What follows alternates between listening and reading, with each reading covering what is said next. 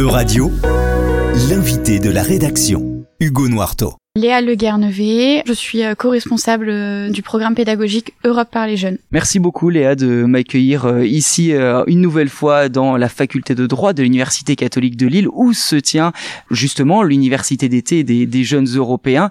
Jeudi, donc le premier jour de cette de cette université d'été, vous avez mené déjà plusieurs actions. Est-ce que vous pouvez nous, nous en dire un peu plus? Il me semble qu'il y a une intervention dans une prison, un jeu de rue, enfin un jeu de piste dans la rue et une action aussi auprès euh, des, passants. Euh, comment ça s'est passé et surtout, est-ce que vous pensez que ça a été un, succès pour parler d'Europe aux personnes qui éventuellement seraient un peu éloignées? On a toujours cette tradition pendant euh, l'UEJE de commencer par une journée dédiée aux actions pédagogiques, notamment qui rentrent dans le cadre de notre programme Europe par les jeunes. Donc le matin, traditionnellement, on fait des interventions pédagogiques. Donc il n'y a pas eu d'erreur, il y a bien eu ça dans un centre pénitentiaire, dans un centre d'information jeunesse. Et l'après-midi, ça va plutôt être quelque chose qui va être ouvert à nos bénévoles via un jeu de piste.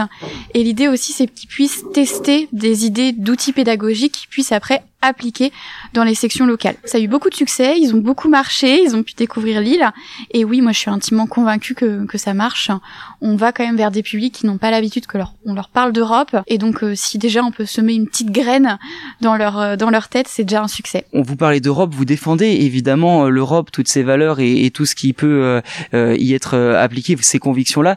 Mais quand on voit que au sortir, par exemple, des élections présidentielles avec des candidats eurosceptiques, est-ce que votre travail n'est peut-être pas annulé entre guillemets par euh, certains discours qui seraient à, l'encontre entre guillemets de tout ce que vous essayez d'inculquer ou tout du moins d'évoquer avec euh, ces personnes éloignées de l'Europe qui sont évidemment peut-être influençables sur cette question-là. Alors c'est en fait nous on va en amont, on va à la racine, on va vers les futurs citoyens. Donc c'est plutôt euh, plutôt les jeunes du coup. C'est les jeunes, voilà. Donc bon, au-delà aussi des plus de 18 ans. L'idée en fait, c'est alors déjà on, on va parler des valeurs européennes, on est euroconstructif. Nous on fait de la pédagogie sur la citoyenneté européenne L'idée, c'est qu'ils puissent devenir acteurs de la citoyenneté, faire leur propre choix. Donc après, peut-être qu'au sortir d'une intervention, une personne sera eurosceptique, mais en fait, ça sera son choix et on va aller contre les idées reçues pour que la personne puisse faire sa propre idée et pas pour dire bah je suis eurosceptique, c'est parce que mon tonton me l'a dit à un repas de famille.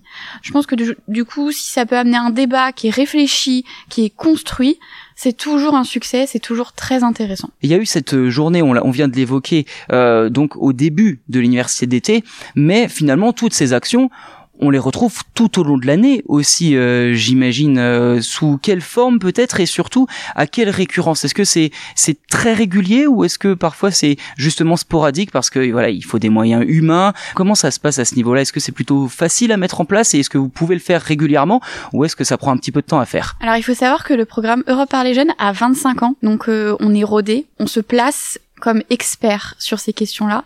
Donc euh, il y a déjà tout un travail qui a été effectué, il y a des formations qui sont mises en place. Ça fonctionne très bien. On forme, les personnes formées vont sur le terrain. C'est le cœur battant en fait de notre action. C'est souvent quand un nouvel adhérent adhère euh, aux jeunes européens, il va faire une action pédagogique ça va être sa première ou sa seconde action en tant que bénévole. Donc c'est assez rodé, on a nos contacts, on a nos partenaires, on arrive, c'est bon. Et en fait, du coup, on peut se permettre des, petites folies, on peut se permettre d'aller vers les publics beaucoup plus éloignés. Et c'est vraiment la stratégie qu'on a mis en place. Maintenant, on a des projets dans les territoires ultramarins. Jeudi matin, on est intervenu dans les prisons. C'est quelque chose qu'on fait toute l'année, notamment à Paris. On va vers les publics porteurs de handicap. Donc maintenant, vu qu'on a cette expertise, cette capacité, on se permet en fait d'aller au-delà de cela. On est vraiment sur euh, sur une machine qui est très bien rodée, quelque chose qui est connu et reconnu dans le milieu associatif et dans le milieu de l'éducation populaire. Toutes ces facilités, c'est dans toutes les sections locales ou est-ce que parfois ça peut être un petit peu plus compliqué d'un territoire à l'autre? Ça va toujours être un peu compliqué, ça va jamais être facile mais on a en fait vu qu'on a une machine très bien rodée comme je le dis euh, alors nous on est bénévoles mais on s'appuie au niveau national sur une équipe de salariés. Je pense qu'il faut le souligner parce que ils font euh, bah, elles font un travail euh, génial et, magnifique. Et ce qui fait qu'on peut aller aider les sections locales. Après on a des sections locales qui fonctionnent très bien qui sont en autonomie. Ce qui fait qu'on peut se concentrer sur les sections locales où c'est un petit peu plus compliqué, mais généralement quand une section locale veut se relancer, elle fait des actions de rue et des actions pédagogiques. Est-ce que ce sont les sections locales qui vont chercher peut-être des partenaires pour mettre en place des choses ou à l'inverse, avec ce que vous venez de, de dire, avec les 25 ans d'expérience et de renommée évidemment, ce sont peut-être les acteurs extérieurs qui vont chercher les sections locales des jeunes européens pour construire et mettre en place quelque chose? En fait, ça va dépendre du contexte. Moi, je vais vous dire que ça va être les deux. Il suffit que, par exemple, dans une section locale, on ait un tissu associatif, on ait un partenariat qui est très développé. Du coup, on va venir nous chercher parce qu'on sait qu'on est les experts. Sinon, on va avoir euh, en fait des bénévoles qui vont se saisir du programme pédagogique parce que ils sont pris de passion par le programme pédagogique. Donc, ça va tout dépendre. Mais en fait, on a cette capacité à jouer sur ces différents tableaux, à avoir en fait toutes ces opportunités et toutes ces ressources. Toutes ces actions font partie de programmes déjà existants que vous continuez de mener, mais il y a aussi peut-être de nouveaux programmes à, mettre en place.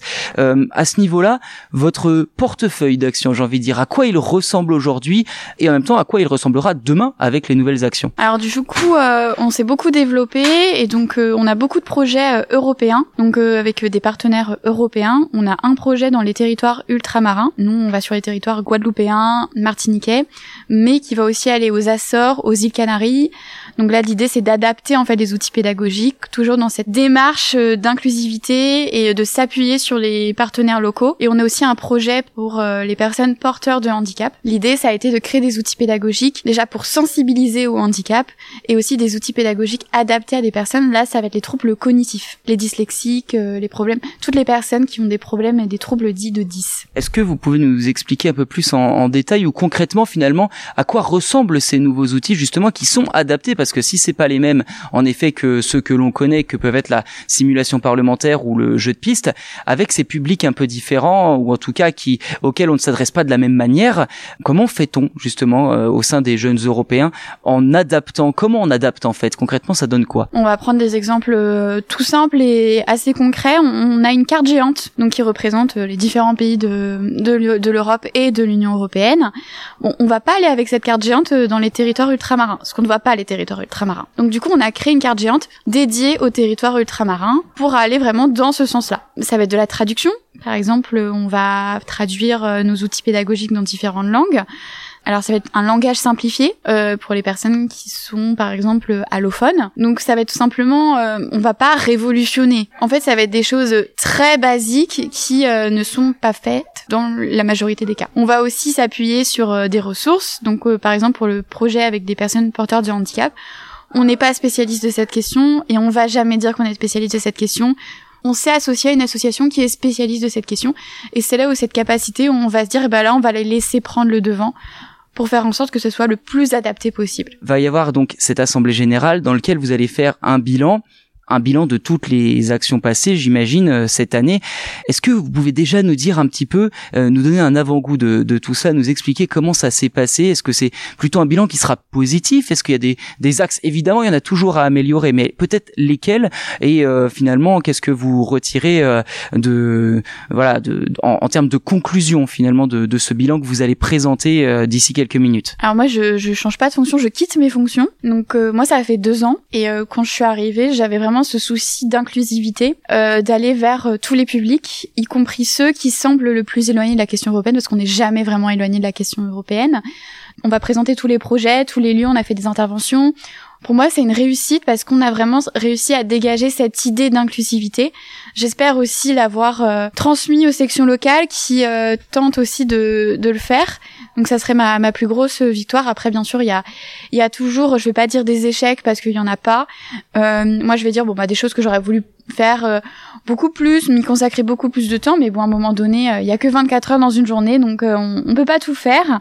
nous, on a décidé, pour la petite histoire, d'imprimer des photos, et quand on les a toutes vues, on s'est quand même dit, on a fait quand même pas mal de choses, et on est quand même allé dans beaucoup d'endroits, et donc ça, c'est quand même, c'est quand même ce qu'il fallait faire. Parfait, merci beaucoup Léa de nous laisser sur cette bonne note avec ce, ce, programme pédagogique. Et évidemment on vous souhaite euh, bon courage pour la suite. Et justement au sein des jeunes européens vous quittez vos fonctions, c'est quoi la suite des aventures pour vous? Euh, On va se reposer déjà. Donc moi je, je, quitte mes fonctions, je serai plus autant engagée. Bien sûr, je vais regarder un peu les projets comment ils se poursuivent. Hein. Euh, on quitte pas non plus comme ça le navire. Je reste quand même très proche d'un projet qui est le projet dans les territoires ultramarins et bah prendre du recul et, et voir aussi parce que c'est vrai que ça fait deux ans que on est un peu dedans, on, sort pas trop la tête de l'eau et voilà donc euh, voilà phase de bilan et phase de repos et prise de recul. Euradio vous a présenté l'invité de la rédaction. Retrouvez les podcasts de la rédaction dès maintenant sur euradio.fr.